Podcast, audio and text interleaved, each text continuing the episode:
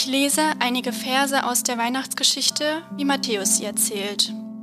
Dies ist das Buch der Geschichte Jesu Christi, des Sohnes Davids, des Sohnes Abrahams. Abraham zeugte Isaak. Isaak zeugte Jakob. Jakob zeugte Juda und seine Brüder. Juda zeugte Perez und Serach mit der Tama. Einige Verse weiter heißt es, Salmon zeugte Boas mit der Rahab. Boas zeugte Obed mit der Ruth. Obed zeugte Isai. Isai zeugte den König David. David zeugte Salomo mit der Frau des Uriah. Zum Schluss heißt es, Jakob zeugte Josef, den Mann Marias, von der geboren ist Jesus, der da heißt Christus. Alle Geschlechter von Abraham bis zu David sind 14 Geschlechter. Von David bis zur babylonischen Gefangenschaft sind 14 Geschlechter. Von der babylonischen Gefangenschaft bis zu Christus sind 14 Geschlechter.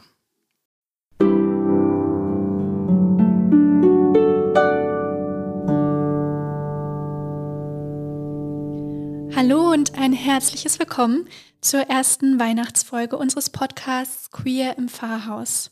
Mein Name ist Annika Knappmeier und in diesem Weihnachtsspecial möchten wir mit euch überraschende und vielleicht auch queere Perspektiven auf die Weihnachtsgeschichten gewinnen.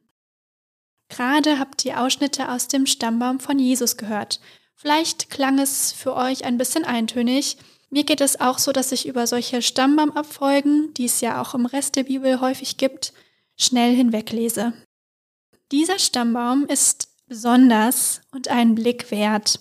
Vielleicht habt ihr bereits herausgehört, dass neben den vielen, vielen männlichen Vornamen auch fünf Frauen aufgezählt werden. Neben Maria, die ihr bestimmt schon kennt, sind das vier Frauen aus der hebräischen Bibel, die allerdings noch ein wenig unbekannt sein dürften. Tama, Rahab, Ruth und die Frau des Uriah. Um diese fünf Frauen soll es in dieser heutigen Podcast-Folge gehen. Und dafür habe ich mir einen Gast eingeladen, meinen Professor für Altes Testament, Reinhard Achenbach. Schön, dass Sie heute hier sind. Hallo, ich freue mich, bei Ihnen zu sein. Reinhard Achenbach forscht und lehrt an der Universität Münster. Er beschäftigt sich unter anderem mit den Rechtstexten der hebräischen Bibel und setzt sich zudem mit der Komposition des Pentateuchs, also wie die fünf Bücher Mose zusammengestellt wurden, auseinander. Er war auch einige Zeit als Pfarrer tätig und ihr könnt ihn ab und zu in unserer Universitätskirche sehr toll predigen hören. Warum ich ihn eingeladen habe, ist, weil ich dieses Semester bei ihm ein Seminar zu Frauen und Gewalt im Alten Testament belege. Und wir haben in diesem Seminar bereits über viele Frauenschicksale, Frauengeschichten gesprochen zum Beispiel über Eva oder Hagar. Und als ich jetzt mich mit diesem Stammbaum von Jesus und den vielen Frauen, die darin vorkommen, aus der hebräischen Bibel auseinandergesetzt habe, musste ich auch an Reinhard Achenbach denken und wie schön es wäre, ihn heute im Podcast zu haben. Zunächst wollte ich Sie gerne fragen, warum ist es Ihnen wichtig gewesen, ein Seminar mit diesem Thema anzubieten? Gewalt gegen Frauen ist ja furchtbarerweise ein Thema, was uns seit wir Männer- und Menschheitsgeschichte schreiben bewegt und was uns alle indirekt oder direkt irgendwann begegnet. Und ich äh, weiß, dass äh, ganz, ganz viele Frauen furchtbare Erfahrungen gemacht haben. Auch in meinem privaten Hintergründen äh, bin ich äh, oft Frauen äh, begegnet, die Gewalt erlebt haben. Und ähm, nun ist die Bibel ja ein Buch, und besonders die alttestamentlichen Schriften sind da eindrücklich, dass sich solchen Wirklichkeiten stellt und in der solche Geschichten vorkommen. Und die Frage ist, erstens, welche Erfahrungen reflektieren diese äh, Texte, diese Geschichten? Und zweitens, wo ist da Gott? Was hat das mit unserer Religion zu tun? Äh, ist das nicht eigentlich unerträglich? Muss man nicht eigentlich aufhören zu glauben, wenn man diese Geschichten erlebt? Also das Seminar dient eigentlich mir selbst und allen Teilnehmerinnen und Teilnehmern der Suche nach dem Zusammenhalt von Glaube angesichts einer brutalen Wirklichkeit. Und ich habe eine Sammlung von religiösen heiligen Schriften, in der genau dieses Problem knallhart angesprochen wird. Und das finde ich natürlich auch, ist ja auch eine Chance. Und äh, ich äh, lade eigentlich alle Teilnehmerinnen ein, gemeinsam darüber nachzudenken, wie wir das theologisch und auch hermeneutisch, also gesellschaftlich bewältigen. Gibt es eine Person oder eine Frau in der Bibel, deren Schicksal Sie ganz besonders beschäftigt hat in der letzten Zeit? Es gibt sehr, sehr viele Gestalten. Der Punkt ist aber, wahrscheinlich sind die meisten Schriften der Bibel ja in einer männlich dominierten Kultur von Männern geschrieben und dennoch spielten im Kontext dieser Männer Frauen eine große Rolle.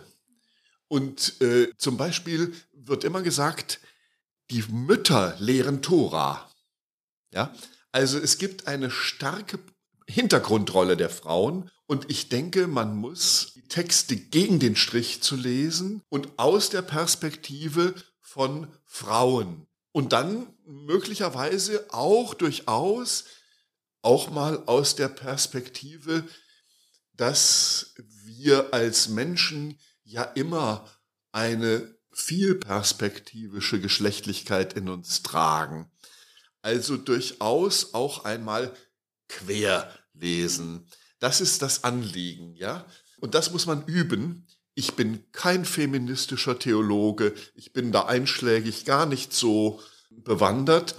Und äh, deswegen müssen wir das gemeinsam tun. Jetzt haben Sie mich gefragt, welches ist Ihre die wichtigste oder eine, die Sie gerade besonders berührt? Mich berührt eigentlich am, am meisten das Schweigen mhm. über die Frauen. Wenn sie genannt werden, dann werden sie von der Männerauslegung negativ konnotiert. Beispiel die mutige Eva, die sagt, ich will aber jetzt gut und böse unterscheiden und isst von dieser Frucht und der lahme Adam kriegt auch noch was ab. Nicht? Ähm, wenn man die Geschichte so liest, dann ist das kein Sündenfall, sondern die erste aufbegehrende Gäste der Menschheit gegenüber der Gottheit. Wir wollen Gut und Böse erkennen. Äh, das andere ist, ähm, also meine Lieblingspersonen sind im Alten Testament oder zu denen gehört die Mirjam. Miriam ist eine Frau, die taucht plötzlich auf aus dem Nichts, als die flüchtigen Sklaven und Sklavinnen Hebräer auch unter Mose Führung vor den Ägyptern geflüchtet sind und haben die Bitterseen und das Schilfmeer hinter sich gelassen und die Heere kommen nicht hinterher, weil das Wasser sie überspült. Und da sind sie dem Tode entronnen. Und dann tritt diese Frau auf und sagt, das war Yahweh. Also die erste Frau, die erkennt, dass der Gott, der Israel erwählen will und erwählt hat, jetzt sich hier durch so ein Rettungstat zeigt, ist eine Frau. Und diese Miriam, die hat eine Schwester, die hebräisch auch Miriam heißt, aber im äh, Neuen Testament Maria aus dem Dörfchen Magdala. Und diese Maria, von der gibt es äh, furchtbare Geschichten. Sie muss äh, seelische Krankheiten durchgemacht haben, vieles. Und sie hält aber bei Je, sie salbt Jesus Füße mit ihren Haaren äh, und sie hält aus bei dieser grausamen Hinrichtung. Und sie ist die erste, die Jesus sieht und hat furchtbare Angst, weil sie glaubt, die Männer, die werden mich alle für verrückt erklären. Und Manche haben sie auch völlig ignoriert. Paulus hat sie ganz ignoriert. Ja, äh, er hat gesagt, Petrus hat den Herrn zuerst gesehen.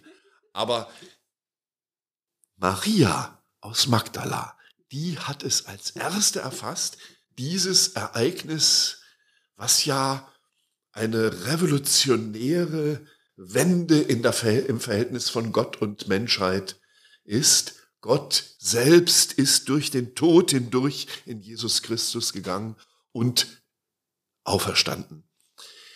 Und das heißt, die wichtigsten Initialzeuginnen der jüdischen und der christlichen Religion sind zwei Miriams. Und die habe ich eigentlich besonders gern, muss ich sagen.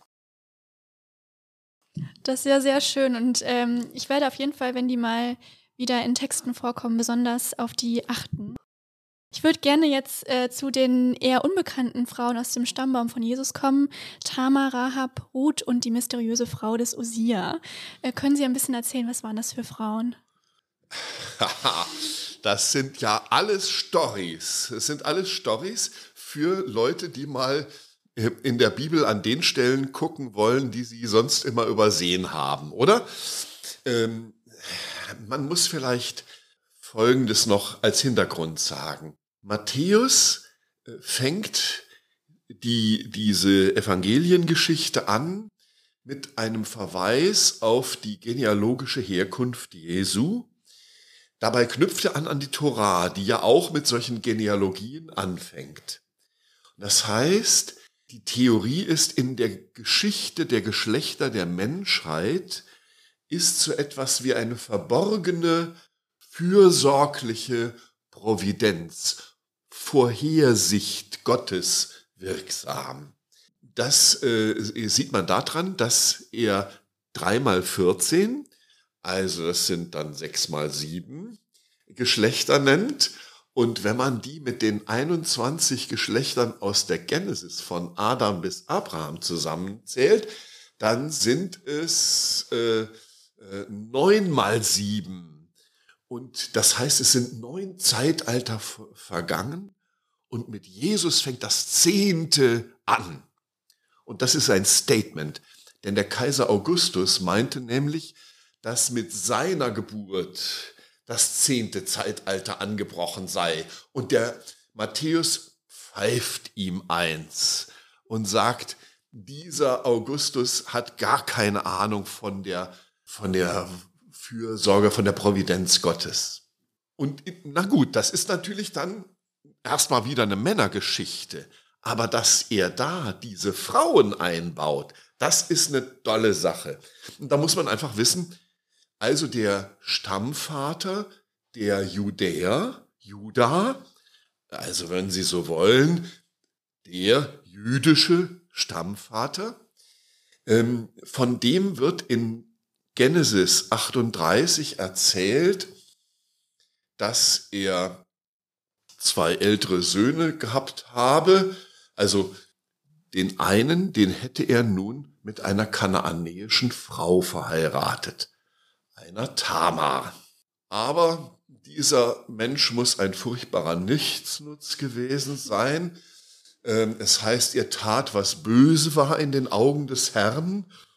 Und das ist in der Regel endet das tödlich. Ja. Ähm, und dann gibt's noch einen und dann wäre jetzt eigentlich die Aufgabe des dritten Bruders, die Tamar zu heiraten und dafür zu sorgen, dass sie ein Kind kriegt. Und dieser Typ hat aber gar keinen Bock zu zahlen oder irgendwas zu machen, sondern es heißt, er verspritzt seinen Samen. Das, der Kerl heißt Onan und jetzt wissen Sie auch, wo das Wort herkommt. Das findet Gott überhaupt nicht gut und vor allem kriegt Tamar kein Kind. Und dann macht sie etwas vollkommen Freches.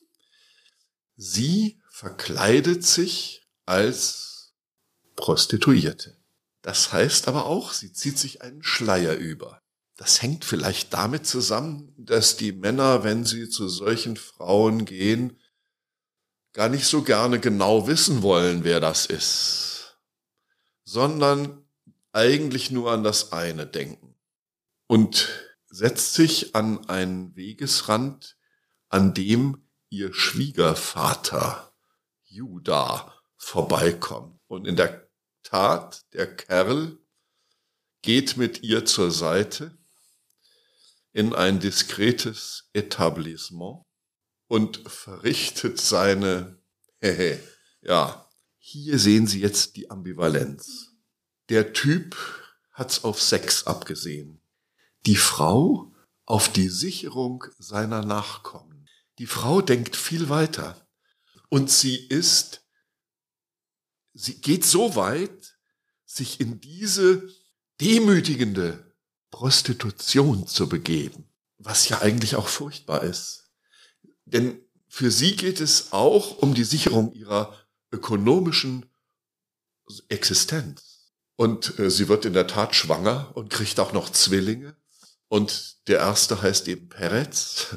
Und der taucht dann im Stammbaum als der Nachkömmling Judas auf. Übrigens behält sie als, weil der, der, der Juda kann natürlich nicht zahlen, ne? Also behält sie seinen Siegelring. Das wäre so heute seine Scheckkarte oder sein Pass, nicht? Und ähm, dadurch bringt sie ihn noch in eine sehr peinliche Situation, als er nämlich merkt, wem er den Siegelring dann in Wirklichkeit gegeben hat. Das ist aber auch gut so, denn die Sippschaft muss sie nun als Stammmutter aller Juden anerkennen. Und die Stammmutter aller Juden oder Judäer ist Matthäus es wert, dass er sie als Vorfahren Jesu nennt. Nun gibt's natürlich, sage ich mal, betulichere Theologen, die sagen, na ja, diese schlüpfrige Geschichte hatte Matthäus weniger im Sinn. Er hat eher daran gedacht, dass Tamar ja gar keine Israelitin ist. Und ihm kommt es darauf an, dass Gott schon in der Heilsgeschichte der Vorfahren Jesu die Völkergeschichte mit einbezogen hat. Gut, für konservative Männer der katholischen Kirche lasse ich diese Auslegung zu. Für Leute, die die Bibel mit neuen Augen lesen wollen und queer lesen wollen, sage ich, weicht dieser Wirklichkeit nicht aus. Gott kann durch solche furchtbaren Geschichten hindurch, auch durch solche, ja, Erniedrigungen für diese Frau, Dinge bewirken, die vielleicht diese Frau in der Situation, in der sie ist, noch, noch gar nicht in ihrer Reichweite überblickt. Aber diese Frau hat das messianische Heil mit ermöglicht. Nicht weniger. Ohne diese Frau hätte der Judah das nicht bewirkt. Und von daher kein Messias ohne Tamar. Und ohne Ruth, Rahab und, und äh, die Frau des Uriah. Ja. Wieso wird sie jetzt in diesem Stammbaum nur die Frau des Uriah und nicht Bathseba genannt? Jetzt habe ich die ganzen beiden anderen Geschichten nicht erzählt. Die können Sie im Buch Ruth nachlesen. Und äh, die äh, andere Geschichte die von Rahab, die lesen Sie in Josua 2 nach. Das ist eine äh, kanaanäische Prostituierte, die die Kundschafter Josuas empfängt hm, und sich glühend zum Gott Israels bekennt. Jetzt zu Batseba. Also auch das ist eine Verführungsgeschichte, eine Missbrauchsgeschichte. In der Tat, Sie fragen, warum gilt sie als Frau des Uriah? Weil also David sieht sie, äh, während Uriah im Krieg für ihn kämpft, sieht er sie von seinem äh, Dachbalkon aus auf ihrem Hause baden und verknallt sich sofort in, in sie und fängt eine heiße Affäre mit ihr an und äh, lässt den Mann umbringen und, äh, und das Kind, das in, da gezeugt wird, stirbt, aber sie zeugen noch eins und das wird der König Salomo. Die Frau heißt Batseba, das bedeutet Tochter Nummer sieben. Also die kam aus einem töchterreichen Familie und ihr Mann war, wird Hethiter genannt. Und das heißt, er kommt irgendwie aus dem mesopotamischen oder kleinasiatischen Bereich. Und das ist dem Matthäus an dieser Stelle wichtig. Auch hier sind schon die Vorfahren der Christengemeinschaft des Matthäus aus Kleinasien oder Syrien mit involviert in Gestalt dieser Frau. Und das heißt, Gott hat schon die Geschichte der Völker im Blick gehabt in der Genealogie, in der Vorfahrensgeschichte Jesu und hat auch aus dieser sehr, sehr üblen Intrigengeschichte des geilen David etwas Wunderbares hervorgehen lassen, nämlich eine Liebesgeschichte, aus der dann Salomo geboren worden ist. Ja, und das ist auch eine Urmutter Jesu. Da kann man dann auch mal sagen, Jesus hat unter seinen Vorfahren nicht nur Heilige.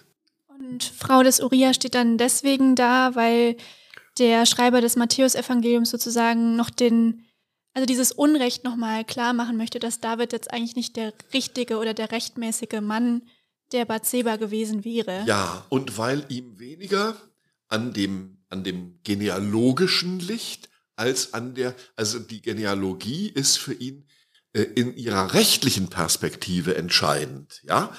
Also, und äh, da ist sie eben Hethiterin, mhm, ja. ja. Das ist übrigens auch nachher bei Josef und Maria so der Fall.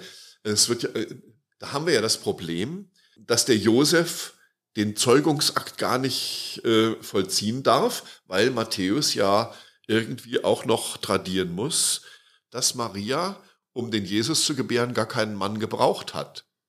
Eigentlich auch eine tricky Story, ja? Ein Kind ohne Mann zu kriegen. Hm? An dieser Stelle kann man eben auch sagen, dass die rechtliche Seite, sie war rechtlich die verlobte und damit verbindlich verbundene Partnerin des letzten in der Kette der Davididen und der messianischen Geschlechter. Das möchte Matthäus natürlich betonen. Dieser Jesus ist ein König. Aber er ist sogar, er wird sogar ein König der Welt für alle Völker werden. Damit endet er ja sein Evangelium. Geht jetzt hin in alle Welt und erzählt's allen Völkern. Aber bitteschön nicht wie der Kaiser Augustus mit einer Riesenarmee und einer imperialistischen Kriegsmaschinerie, sondern mit dem Evangelium von dem gnädigen Gott. Ich hätte gar nicht gedacht, dass ähm, darin schon so eine politische Botschaft äh, enthalten ist. Das ist auch was Neues für mich. Würden Sie sagen, dass Maria in diese Reihe von diesen vier ähm, alttestamentlichen Frauen, dass sie da reinpasst? Als Mutter Jesu ist sie natürlich von den Nachfolgerinnen und Nachfolgern Jesu als was ganz Besonderes empfunden worden und erlebt worden. Und auch sie war ja bei der ganzen Geschichte immer dabei, bis zum Tod. Also es muss eine unheimlich starke Frau gewesen sein. Und die jü jüdischen Gemeinden nannten diese Sekte, die an diesen Jesus geglaubt hat, ja Nazoräer, also nach Nazareth. Und dann fragt man sich, hey, Nazareth, wo liegt denn das eigentlich? Äh, das ist doch da oben in Galiläa. Mensch, da kann doch nichts herkommen. Was kann denn aus Nazareth Gutes kommen? Das heißt, Maria kommt und Josef kommen aus einem Ort, der in den Heilserwartungen, in der Religion, in der, äh, eine, eine nachgeordnete Bedeutung hat. Und äh, ich glaube, das ist gerade das, was interessant ist. Ja, wir erfahren von diesen Frauen ja immer erst, wenn sie in Beziehung zu den Männern treten, etwas Näheres, äh, aber auch sie kommt nicht sozusagen aus dem Zentrum der jüdischen äh, etablierten Gesellschaft oder äh, hat eine besondere Stellung oder kommt aus einer hohepriesterlichen Familie oder dergleichen, sondern sie kommt aus einer ganz, ganz unbekannten Familie. Und ich glaube, das macht sie solidarisch mit erstens ihren Vorfahrinnen und auch mit den Jüngerinnen, auch mit so einer Maria aus Magdala, Gott, wo liegt das eigentlich? Muss ich erst mal gucken, ja? Äh, macht sie solidarisch mit Frauen aus unbedeutenden Orten und Landschaften und damit eben, ja, eine Mutter der unbedeutenden. Vielen Dank, lieber Herr Achenbach, dass Sie heute da waren, dass Sie uns so toll von diesen Frauen und auch von Ihrem Seminar und Ihren ihrer Motivation, die dahinter steckt, äh, sich mit diesen Frauen auseinanderzusetzen, dass sie uns davon erzählt haben. Ich möchte euch auch nochmal ermutigen, äh, die Bibel aufzuschlagen. Wir können euch ja nochmal in die Show Notes schreiben, wo diese Frauen in der Bibel zu finden sind. Und ich hoffe, es geht auch euch auch ähnlich wie mir, dass die Weihnachtsgeschichten doch immer neue Details zum Vorschein bringen, auf die man sonst noch nicht geachtet hat. Also vielen, vielen Dank nochmal. Stellen wir unter die Weihnachtskrippe zu den Hirten und Königen und Schäfchen und Rindviechern vielleicht doch einfach noch ein paar nette, aufmüpfige Frauen. Also könnten wir nicht mal diese Krippe ein bisschen erweitern, ja. ein bisschen auch queer erweitern? Ja. Das wäre doch lustig. Ein Aufruf. Ähm, bin ich dafür. Bald gibt es einen neuen Gast hier, Volker Niggemeier, mit dem ich über postkoloniale, antirassistische Perspektiven auf die Weihnachtsgeschichte, wie Lukas sie erzählt, sprechen möchte. Und falls ihr dazu die Ankündigung nicht verpassen wollt, dann folgt uns auf Instagram, at queer im Pfarrhaus heißen wir da. Wir wünschen euch eine gesegnete Adventszeit und hoffen, wir hören uns bald wieder. Bis dann. Tschüss.